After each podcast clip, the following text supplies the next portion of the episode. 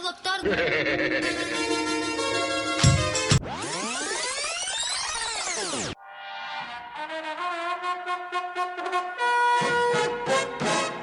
Miedo, amenaza, lucha y prevención.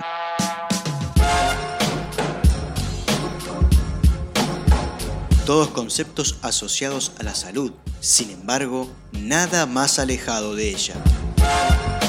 Te propongo desaprender y descubrir que la salud es conocerte, aceptarte y desarrollar todas tus dimensiones libremente para así integrarte con tu entorno y la naturaleza. Para promover salud en vez de prevenir enfermedades, arranca la columna de Ser Uno Salud Integral.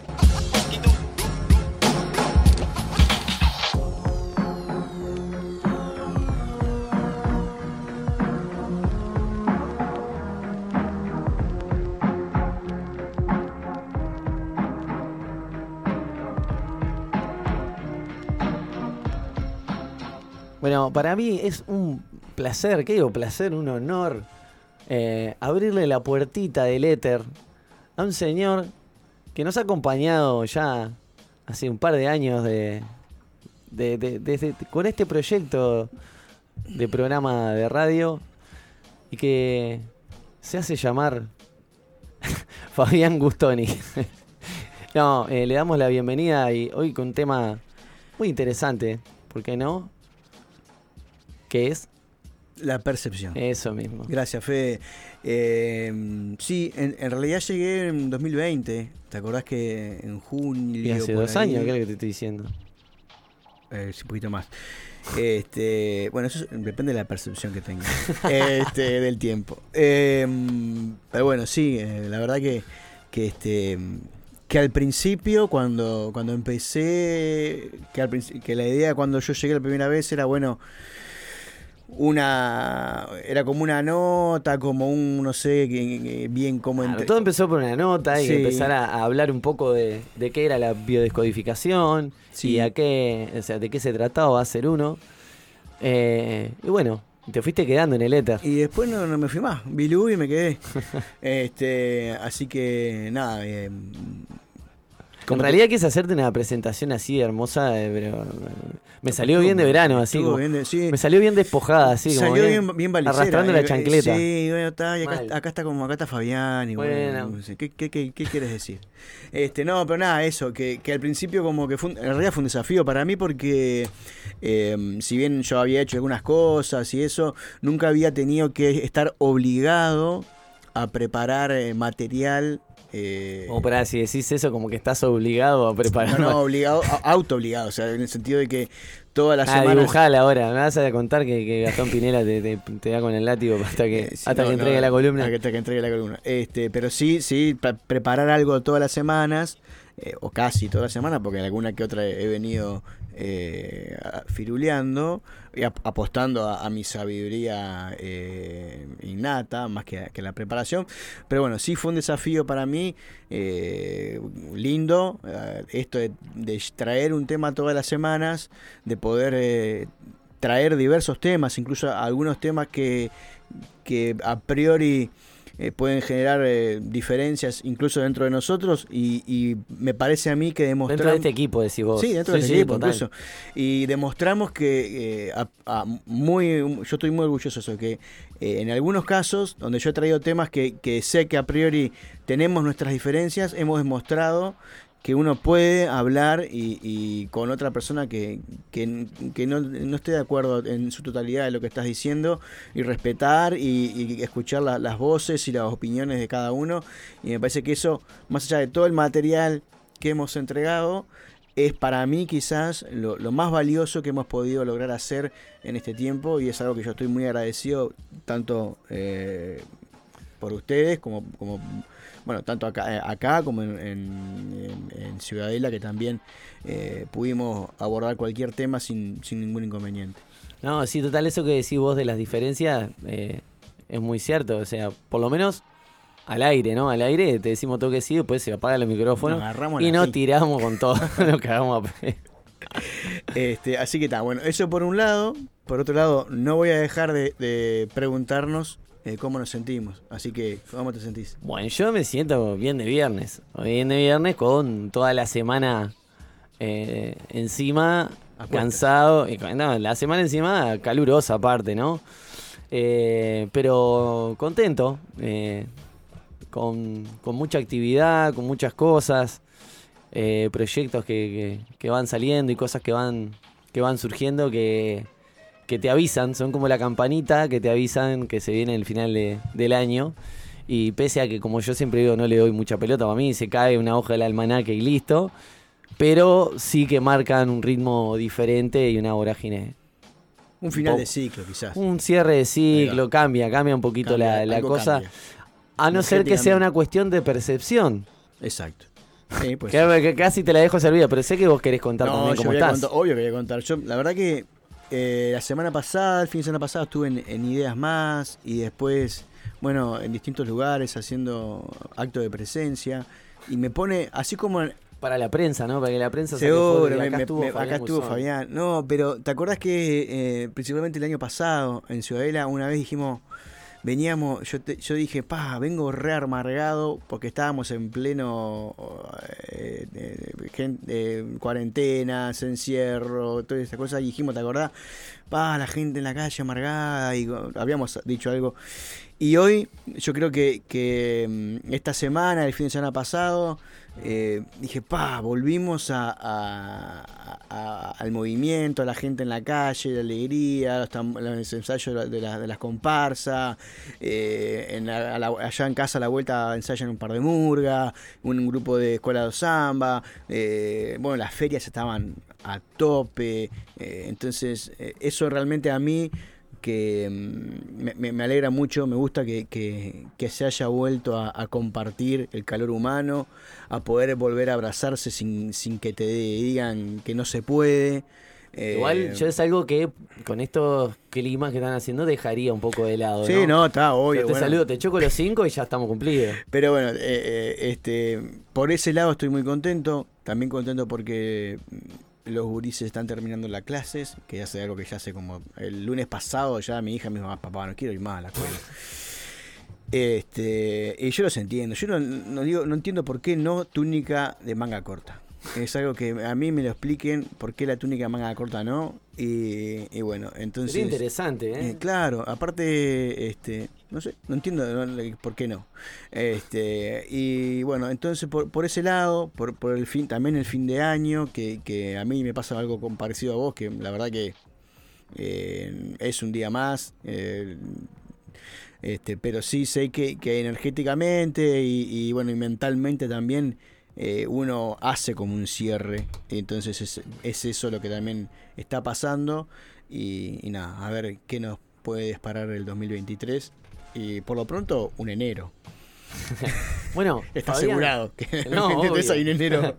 Hablemos de percepciones. Hablemos de Entonces, ¿cómo- percepciones. ¿Cómo, encaras este tema? ¿Cómo Vamos a encararlo de dos lados. Vamos a encararlo desde un lado, un poco eh, esto que hablamos siempre del inconsciente, de lo espiritual y de lo metafísico.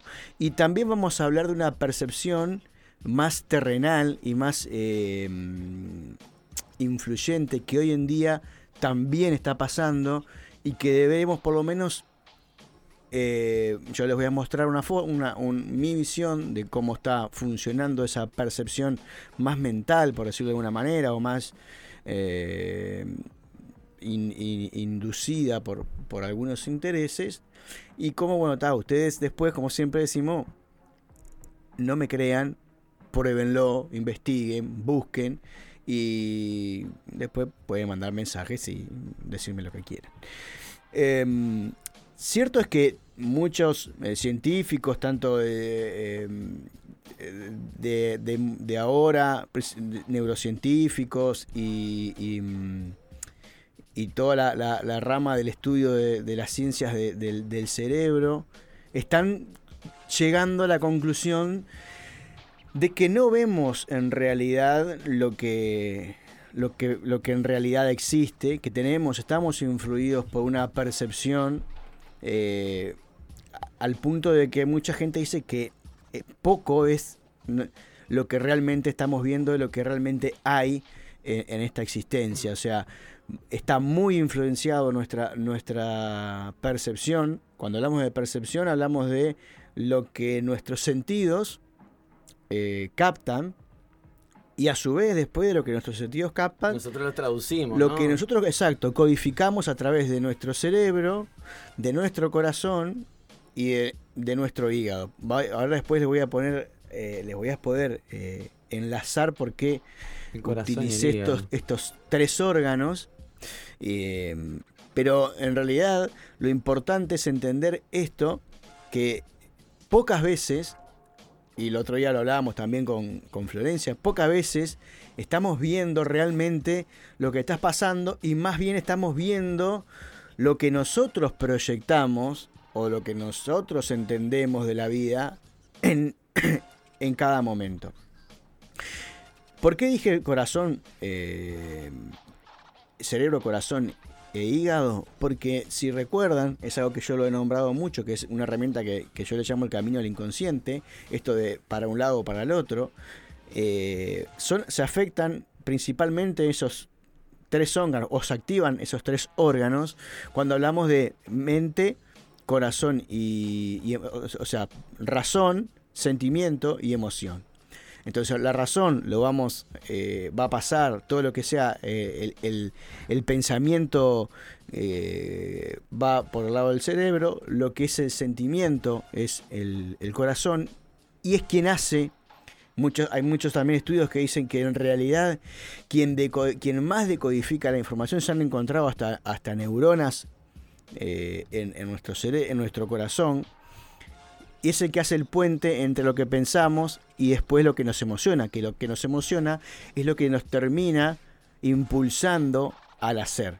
O sea, si yo no me emociono por algo, no me, si ah, por ejemplo, ahora está jugando o estaba jugando Argentina, eh, si, a, mí no me, no me, emociona el fútbol, yo no me voy a, levantar, a prender la tele, a mirar el partido. Se tiene que emocionar de alguna manera más allá del, gusto o, del, o, de, o de algo. ¿Se entiende? Hay, una, hay, una, hay, un, hay una emoción que genera un deseo de, lograr eh, alcanzar algo que uno proyecta. ¿Se entiende? Pero ¿qué pasa? Nosotros estamos eh, programados, como ustedes ya han escuchado, y si no pueden entrar tanto al Spotify de Ser Uno como al Spotify de En Una Buena, por otras cosas que son que no dependen de nosotros, que son eh, la información de nuestros ancestros, lo que heredamos de los conflictos que heredamos de, nuestro árbol genealógico, también lo que generamos a través de lo que llamamos el proyecto sentido, que es ese periodo en donde, mm, donde eh, aparece la gestación, entre los nueve meses antes de la gestación y hasta los tres años, todo lo que nuestra madre y nuestro padre generan y principalmente experimentan emocionalmente, nos va programando para empezar a para continuar y seguir percibiendo la vida de tal manera. Entonces ya ahí tenemos una gran carga eh, ilimitante de programas que a nosotros nos limita a la hora de percibir algo. Un ejemplo claro es si yo,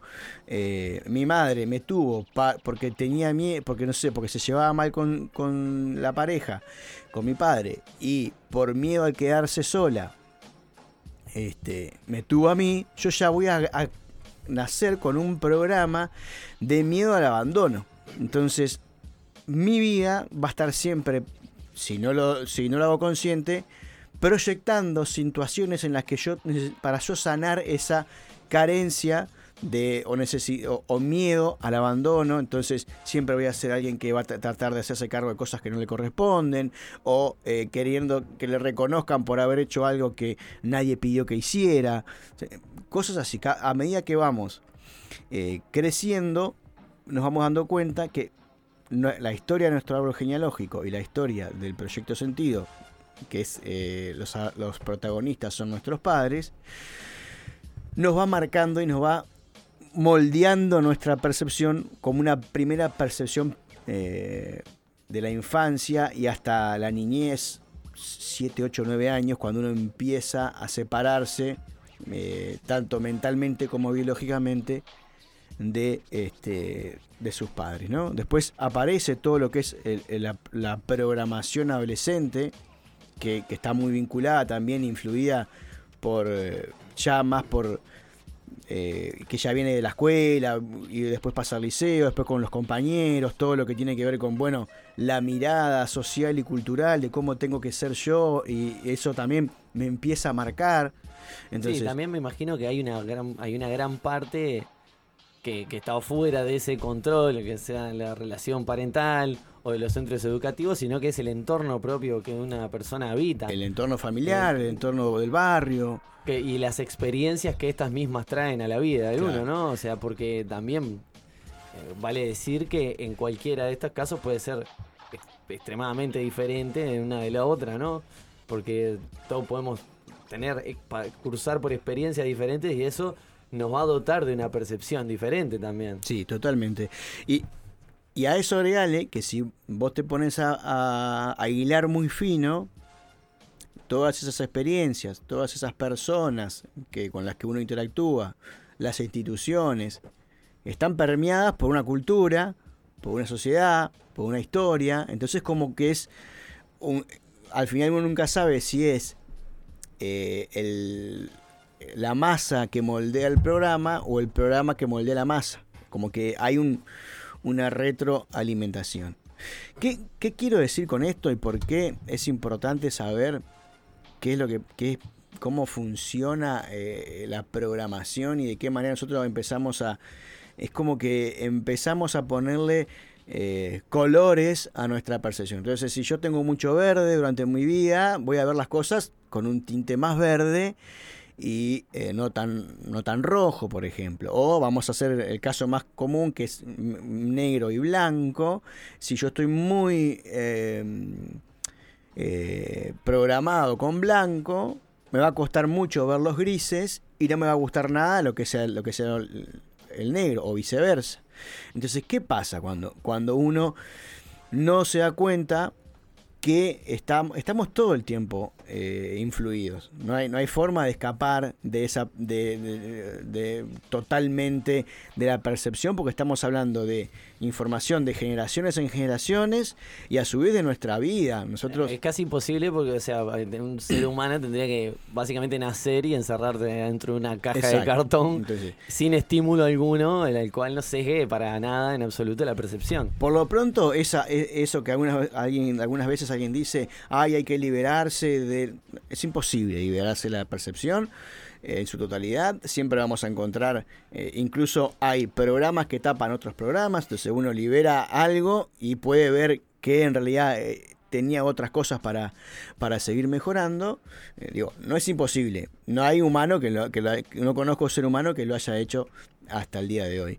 Entonces, ¿qué, ¿de qué nos sirve saber esto? Porque si uno eh, vive todo el tiempo en automático, se va a ir, va a ser que su, que su percepción automática sea la que la gobierne. Entonces, no va a permitir, y tomo de vuelta este ejemplo del blanco y del negro, no va, se va a levantar y como él está eh, inundado de negro, por decirlo, imbuido. de negro, va a querer, va a haber quien no le quien no sea quien no sea negro, no lo, no lo va a poder ni siquiera registrar en su vida. Ni siquiera los grises, ni mucho menos los, blancos.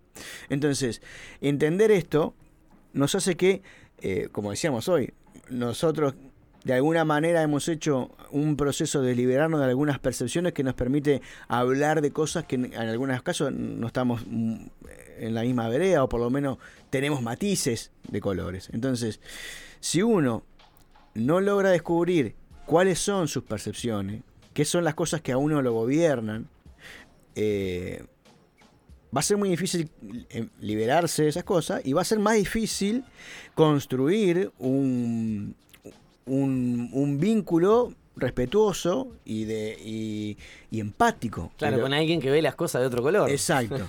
Porque si no empezamos a ver todo que bueno, bueno o malo, lo que yo hago está bien, lo que hacen los demás no, no lo está. Entonces, eh, empezar a darnos cuenta de que más allá, primero darnos cuenta que hay un montón de cosas que a nosotros nos programan, que condicionan nuestra percepción y que hace imposible casi o, muy difícil que uno eh, sea capaz de juzgar al otro por un, por un comentario o por lo que uno hace. Primero porque si es un comentario, por ejemplo, yo puedo juzgar el comentario, pero puedo decir, vos lo que vos dijiste a mí no me gusta. Pero más, no puedo juzgar a la persona, decir, ah, no, por lo que él dijo, es una mala persona. Porque yo estoy juzgando quizás 20, 30 segundos de una expresión que él dijo, y capaz que es una persona que tiene 60 años. Sí, sí, que no sabemos de dónde se origina ese punto de vista, esa percepción y que tampoco podemos reducir o minimalizar a una persona a un comentario. Claro, entonces, más allá de, que uno puede decir, bueno, repito, yo, siempre cuando hablo de esto, de, de lo que me paso de, he pasado de decir esto está bien o esto está mal a decir esto me gusta o esto no me gusta. Y pongo el ejemplo del brócoli. A mí el brócoli no me gusta. No me gusta, no lo puedo ver, no lo puedo leer. Es una cosa que le tengo un rechazo al, brócoli. No lo podés ver. No, no, es que no lo, es algo que no sé. no me gusta. Este, ¿Cómo hace para pasear por la feria, Fabián? Pero... Está, sí, veo ahí. Este, en realidad no veo. Eh, pero, pero en realidad ¿Puedo decir que el brócoli es malo? ¿Puedo decir que el brócoli tiene gusto feo? No, no puedo decir. Es una cosa que, por ejemplo, yo les digo a mis hijos: ah, esto es feo. No, esto no es feo. Esto a vos no te gusta. Este, entonces, entonces puedo decir, y sabiendo todas las, las propiedades y los beneficios que tiene el brócoli, que es antioxidante, que aporta hierro, que aporta calcio, un montón de cosas. Porque a mí no me gusta, porque yo no lo puedo ni ver, no, no le voy a dar a mis hijos brócoli por ejemplo, bueno, con esa actitud tan, con ese ejemplo un poquito eh, sencillo, es quizás como yo trato de ver y de, y de convidar a la gente de eh, liberarse de la, de la percepción. Es decir, bueno, a mí esta situación, me, yo tengo una opinión, esta opinión. bueno, vamos a poner el caso, que es el caso que yo he traído muchas veces, que es el caso de la pandemia. Todos saben que yo tengo una, una eh, opinión basada en un montón de, fuentes, muy diferente a la que la, masa, los medios de comunicación y, y un montón de cosas dicen. Yo no puedo salir a la calle a decir, ah, no, como vos no pensás en mí, o como he escuchado gente que dice, ah, no, porque eh, los que creen son unos borregos. no.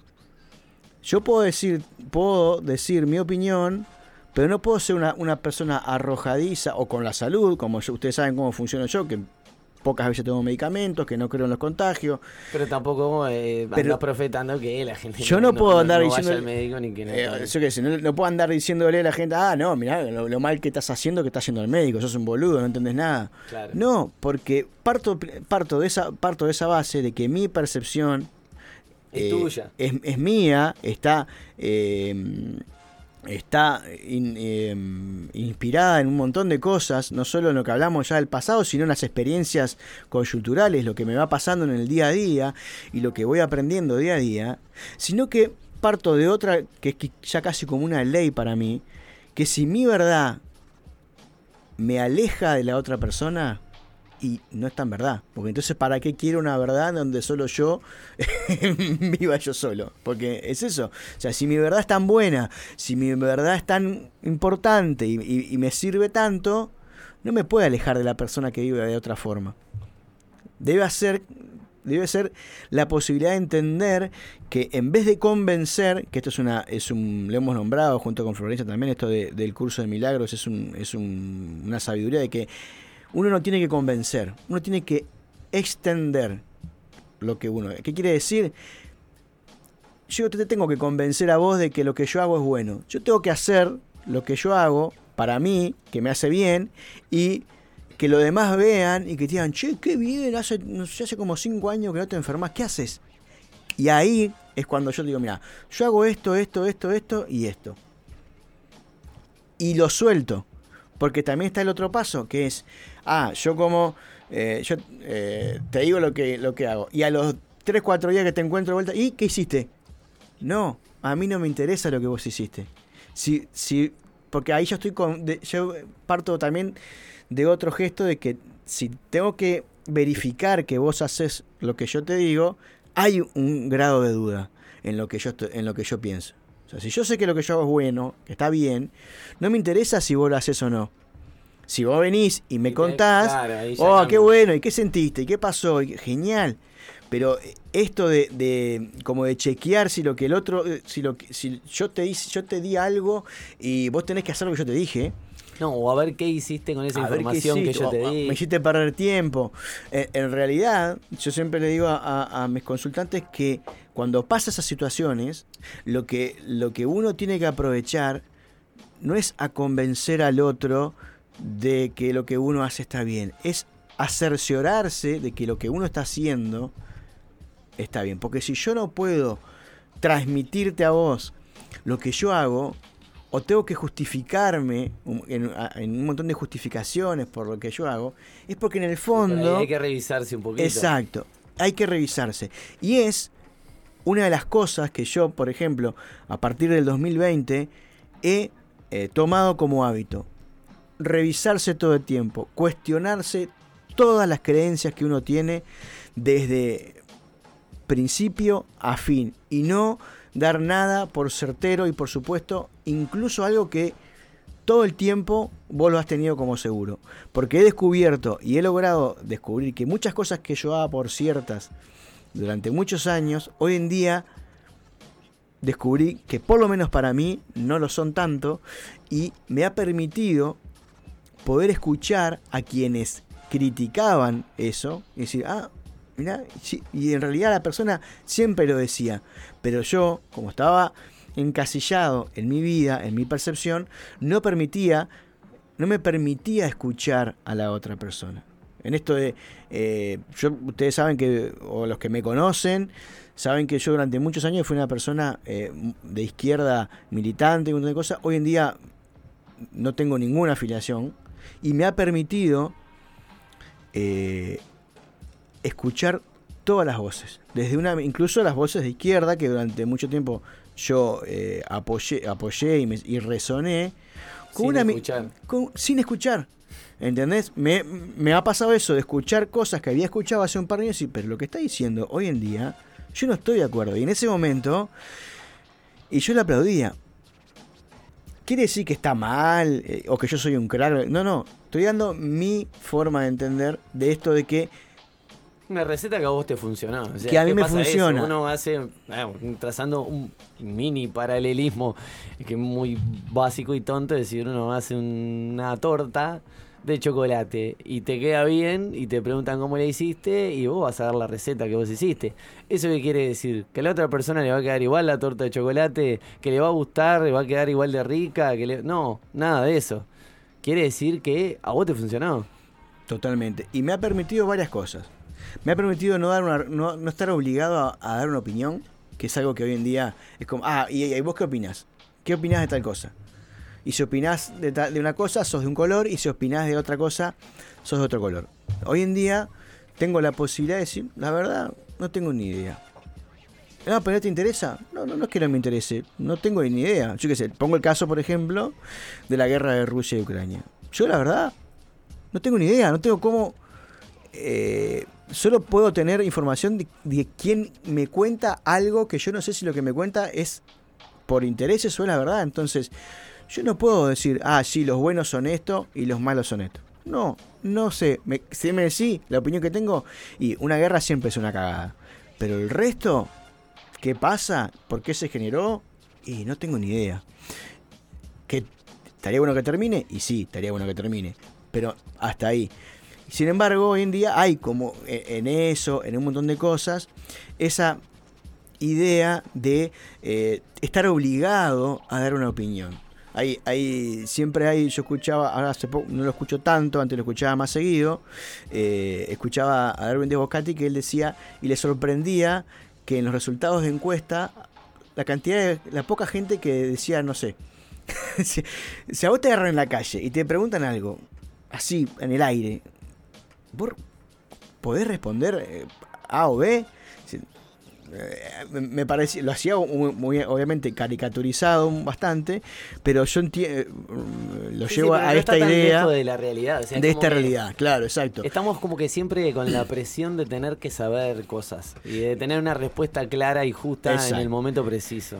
Y acá es a donde yo voy a, eh, a, a a pasar ahora a esto que es eh, la percepción un poco más terrenal y que, y que quiero entrar en cómo también se logra influir en la percepción de las masas. En el sentido de que hoy en día las redes sociales han tomado un protagonismo tan importante que incluso neurocientíficos y bueno, eh, hay, hoy en día hay una carrera que se llama neuromarketing. Neuromarketing, sí, sí, sí, Neuromarketing, o sea, que la, la actividad en redes sociales es parte de la vida. Entonces, si es parte de nuestras vidas, eh, es un peligro muy grande. Porque ya todos debemos saber, y si no, busquen información. Eh, hay un documental en Netflix que se llama El paradigma de las redes sociales, donde El problema de las redes el sociales. problema de redes sociales, donde ex trabajadores de Google, de Facebook, cuentan la forma, y es viejo ya eso, ¿no? Sí, sí, sí. La forma en que la- los algoritmos manipulan. eh, La decisión de las personas. la o sea, si a mí me gusta eh, el chocolate, a mí me van a aparecer información del chocolate. Y si a mí no me gusta eh, la leche, me va a aparecer información de la leche, pero criticando la leche. Entonces, creer que lo que yo, yo ahora podemos hacer el ejercicio de buscar en Google una misma cosa y vos vas a tener unos resultados y yo voy a tener unos, resu- un- unos otros resultados. Total.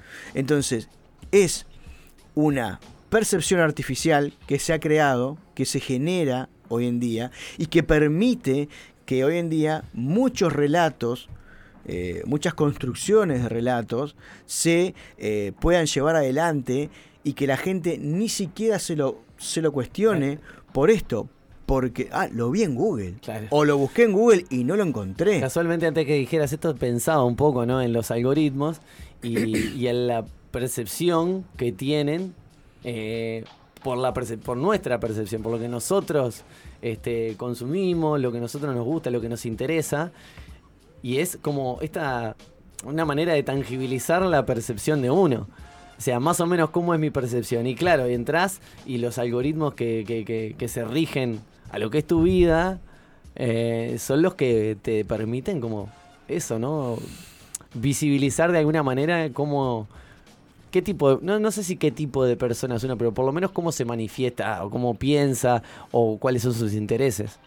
Ahí, hoy en día, estamos en un momento en donde funciona al revés. Es el algoritmo el que te lleva a que vos eh, Te modifica tu, tu percepción.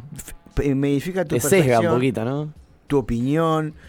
Entonces, em, yo acá voy a decir algo. Las redes sociales no es la vida. Las redes sociales no, no es la vida. No me vengan con que, eh, no, porque yo tal cosa, que me, de- me comunico con la gente a través de las redes sociales. Hay una cosa que es básica y que eh, cualquier eh, profesional de, de las ciencias humanas, por decirlo de alguna manera, te va a decir, vos no podés empatizar con alguien que no estás viendo.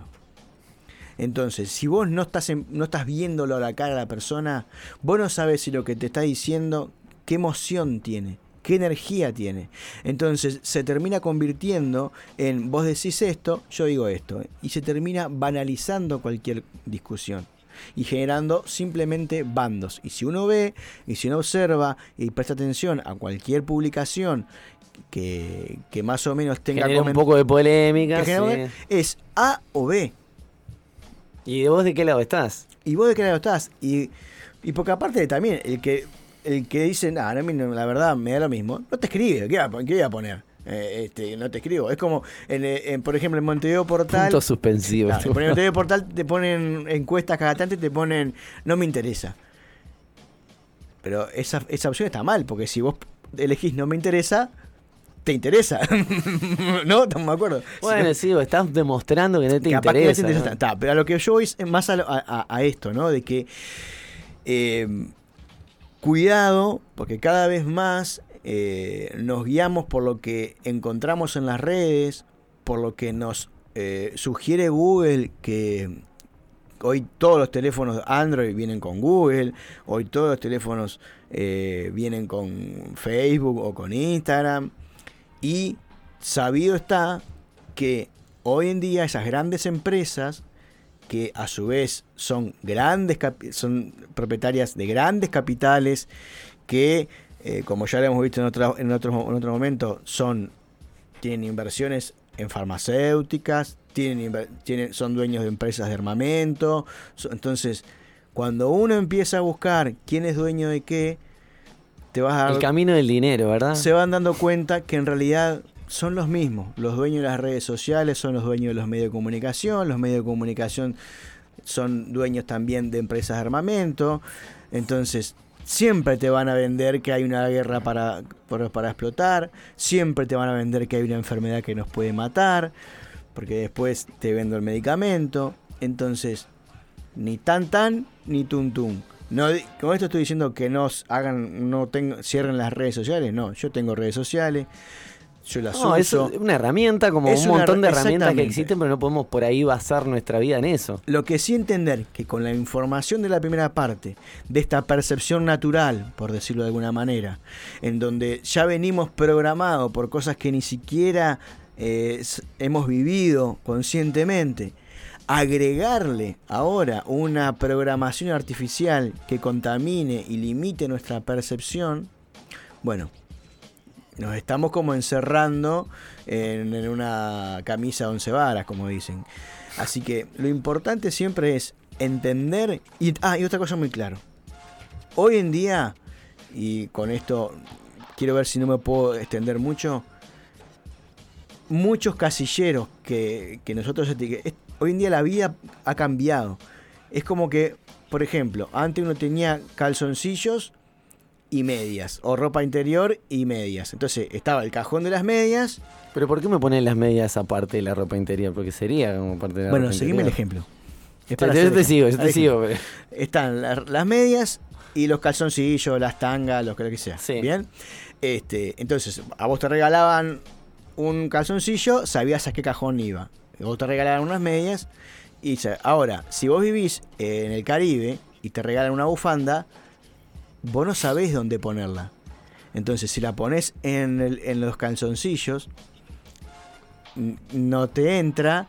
Y si la pones, o sea, no te queda así, no, pero acá no va. Eh, sí, sí, te queda raro decir Entonces, dónde. Hoy en día, en un mundo muy globalizado, en donde eh, hay un montón de cosas que están pasando, hay un montón de esto que vos decías, seguir el dinero, saber, saber que los intereses, lo- los grandes capitales están por encima de cualquier gobierno, de cualquier signo político, de cualquier ideología. Seguir viendo o, cre- o creyendo eh, poder ver la vida entre los bandos izquierda o derecha y que, y que es, es un error garrafal. Hoy en día hay empresas que no les importa el gobierno que haya. Y la prueba está con la pandemia. No importó el signo político, hubo siempre una misma forma de eh, llevar el caso. No importa el país, la ideología, el color, no importa. Hoy en día hay, si realmente queremos empezar a ver las cosas distintas, tenemos que empezar a, a darnos cuenta que el empezar a percibirnos sanamente tiene que ir más allá de las formas, más allá de lo que el otro piensa, más allá de lo que el otro quiere, más allá de lo que otro haga. Tiene que pasar por un proceso en donde ejercitar el poder escuchar al otro a pesar de lo que el otro me está diciendo no me gusta, poder, poder entender por qué lo dice, no cerrarme a que, ah, no, él dice que él está a favor de tal cosa y yo estoy en contra. O sea, desarrollar lo más que se pueda las herramientas empáticas que tenemos. Desarrollar lo que más que se, la, la verdadera empatía, que la empatía es vos estás enojado porque porque vos apoyás los micrófonos negros y yo estoy yo estoy enojado porque apoyo los, los micrófonos blancos, empatizar es, bueno, te entiendo porque estás enojado. Sí, Hagamos- pero no decirlo de la boca para afuera, Bueno, sino que exactamente. realmente No decir la boca afuera. poder, no sé si decir ponerse en el lugar de la otra persona, porque No, eso no se puede. por eso, pero, pero sí entender por qué la otra persona adora y vanagloria los micrófonos negros. Exacto. Y, y- y es algo que no se hace un día para el otro. Estamos de acuerdo. Pero tampoco es algo que, no se- que sea imposible. ¿Está? Es algo que lleva práctica, que lleva eh, principalmente ganas de hacer, de hacerlo. ¿tá? Y darse cuenta que uno poquito a poquito lo puede ir haciendo, que uno primero tiene que haber, empezar con uno y empezar a forza- forzarse a escuchar cosas, a leer cosas, a ver cosas que antes no, los veía porque eh, lo hacía fulano o porque, eh, ¿se entiende? Y empezar a entender eso de otro lado. Por más, eh, y esto sí es, una- algo que yo hago, por más eh, yo les traje el otro día, por ejemplo, la historia de, de Jeffrey Dahmer, este caníbal de Milwaukee. Es nefasto lo que el tipo hizo. Pero si yo me quedo solo con que es nefasto, me pierdo toda la historia que hay detrás. De por qué esa persona llegó a eso, de por qué, de qué, de qué todo lo que generó. Claro, y poder entender y poder- a otras personas que pueden llegar a tomar el mismo camino, ¿no? Y ver- poder y- verlo antes de y tiempo. poder acompañar a otras personas que pueden estar pasando por lo mismo. ¿Se entiende? Te pongo un caso, por ejemplo, yo cuando, antes era, era católico, hace muchos años, y eh, entendía que eh, el suicidio era, era un pecado. Entonces, ah, no se suicidó, o, o- o intentó suicidar esa, con esa persona, no se, puede, no se puede hablar. O hay que, hay que eh, exorcizarlo. Porque estoy siendo muy, Sí, sí, muy, muy sí. extremo. Si yo me paro de ese lado, me pierdo todo lo otro. De por qué esa persona está en esa situación. Y qué puedo hacer para ayudarla. Porque si yo la condeno, Sí, la persona condeno, no hay más nada para hacer. Si yo digo está mal lo que estás haciendo, el aborto, por ejemplo, que es un tema que hasta el día de hoy, a pesar de que está legalizado, hay opiniones Sí, encontradas. sí, genera polémica. sí. Pero si yo me pongo en el lado de que vos estás a favor y yo estoy en contra, y eh, yo me pierdo de ver por qué vos estás a favor, o por qué vos- cualquiera de las dos, de las dos bandas, y más allá de querer cambiarte, querer entenderte. Porque la opinión es válida en cualquiera de los casos, por más que una esté equivocada o la otra no. Pero todos tenemos opinión y toda es válida. Entonces, es momento en donde uno tiene que abrirse a decir, esto no lo quiero en mi vida, pero aunque no lo quiera en mi vida, puedo escuchar y hablar con alguien que sí tiene eso en su vida. Y capaz que no lo convenzo, capaz que no cambia de opinión. Pero Y capaz si que yo- ni siquiera tenés que hacerlo. pero capaz que ni siquiera tengo que hacerlo. Pero seguramente que si yo me cierro, no va a haber ninguna oportunidad de que ninguno de los dos cambiemos. Entonces siempre hay que apoyar, apostar a entender, a escuchar y a eh, poder... eh, hay, una frase que a mí me gusta mucho, que es de Gi- Ginés Castillo, un maestro argentino, que dice, eh, no tengo una idea. Tenga, eh, eh, tenemos una idea. Compartamos esta idea. Yo no tengo una idea. Comparto esta idea. Y en esa idea pasa a ser de los dos. En vez de ser. Si yo te digo, ah, tengo esta idea. Soy yo queriendo convencerte ahora. Che, Si te mirá, comparto esta te idea. comparto esta idea. A ver qué podemos, qué, qué te parece. Y la estresamos. Estresar en el sentido de, bueno, llevémosla a. Sí, sí, de ponerle todas las cosas malas que le pueden la- llegar a pasar exacto, y cuestionarla cómo podemos resolverlo, toda. sí. Entonces, eso hace, nos ejercita, ejercita la mente, nos, desarrolla la capacidad de escuchar, la capacidad de, la capacidad de dialogar. Porque a veces, eh, a mí me pasa muchas veces que eh, me dicen no sé qué tal cosa, lo que a mí lo que vos, lo que vos decís me parece que está mal. Bien, ¿por qué? Ah, no, porque no corresponde. Bien, pero ¿por qué no corresponde? No, porque no, no, no, no, no, está. O sea, no hay, no hay- no hay capacidad de, de que uno mismo. Entonces me sale, no, porque leí una vez que. No, pero decime vos por qué no, no crees que. Porque fulano dijo que está mal. No, decime vos por qué crees que está mal. dame una fundamentación válida y que incluso puedo estar en desacuerdo, pero la puedo decir, bueno, está, es válido lo que me estás diciendo. Es coherente, es, correcto es, correcto en el sentido de que, de que tiene una, una razonabilidad y no es un por qué no. Y yo seguir pensando una cosa y vos seguir pensando otra y seguir siendo amigos y o, no o lo que sea pero o sea, seguir teniendo un vínculo por lo menos de respeto bueno fantástico Fabián entonces eh, lo que propone un poco Fabián es eh, revisarse revisar las percepciones que tenemos eh, estresar como bien dijo Fabián esas percepciones decir Cuestionar. bueno cuestionarse ahí va todo el tiempo, todo el tiempo cuestionarse. y tratar de poder escuchar a esas campanas que por ahí nos generan esos ruidos feos que no queremos escuchar, por lo menos para tratar de entender. Sí, y también incluso para ver si a veces nos pasa que no, a, mí me pasaba antes, cuando no tenía esta quietud, que descubría que yo no escuchaba eso porque en realidad yo me daba miedo de que no tenía fundamentos para, para rebatir eso. Entonces también sirve hasta para eso, para ver, bueno, ¿es realmente lo que vos creés? O viene cualquiera y te dice dos o tres cosas y ya dudas. Entonces está bueno también como ejercicio eh, de, diálogo el poder hacer este tipo de cosas. Fantástico, Fabián. Bueno, eh, todos y todas y todos saben de qué manera contactarse con el señor Fabián Guzoni, pero puede ser que haya personas que no.